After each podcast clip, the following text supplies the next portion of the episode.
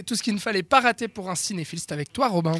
Eh ben, c'est euh, le thème de toute notre émission ce soir, La Belle et la Bête. Eh bien, euh, autant vous le dire tout de suite, la version live action a carrément explosé les records du dessin animé.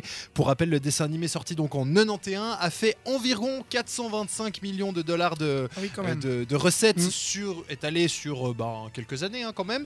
Alors que là, notre Belle et la Bête version euh, 2017 avec donc Emma Watson a fait 450 millions de dollars en 5 jours, ce qui fait que donc euh, en bah, une petite semaine de travail, ils ont carrément explosé le record euh, de La Belle et la Bête version dessin animé. Ouais, parce que le film est sorti euh, aux États-Unis le week-end passé, alors qu'il est sorti hier chez nous en Europe, Yes. sachant que le film a quand même coûté 160 millions, donc c'est-à-dire Oh, bah, qu'ils bon, l'ont là, déjà rentabilisé. Ouais, clairement. Tout Et va ça va certainement pas freiner Disney dans son envie de- d'en faire encore.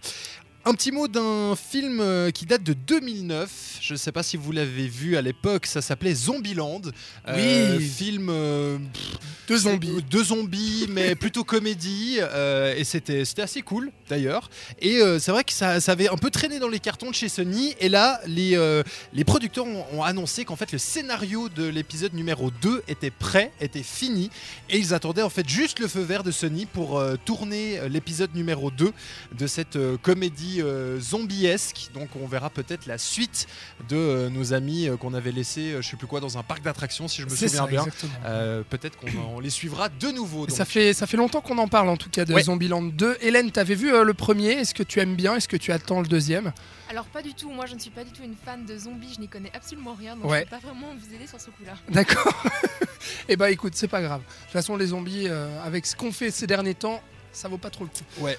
Et euh, on va continuer avec euh, d'autres trucs euh, ces derniers temps, c'est pas très bien. Les adaptations de jeux vidéo.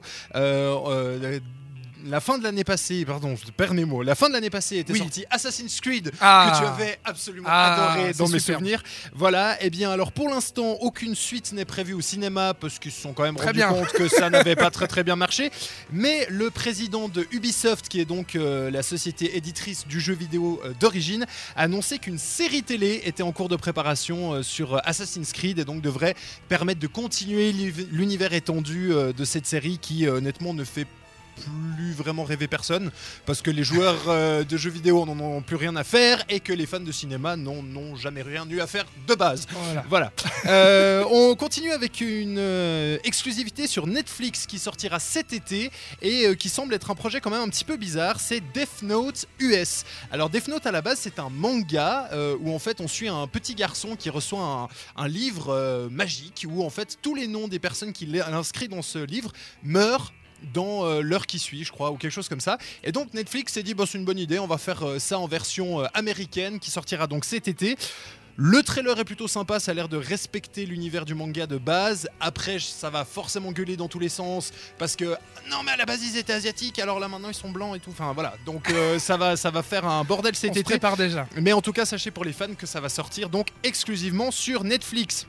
Et un petit mot pour conclure avec euh, du Marvel, ça va te faire plaisir, euh, puisque Deadpool 2 est sur les rails depuis même avant que le premier sorte, enfin vu, euh, Oui. vu comment ils en parlent.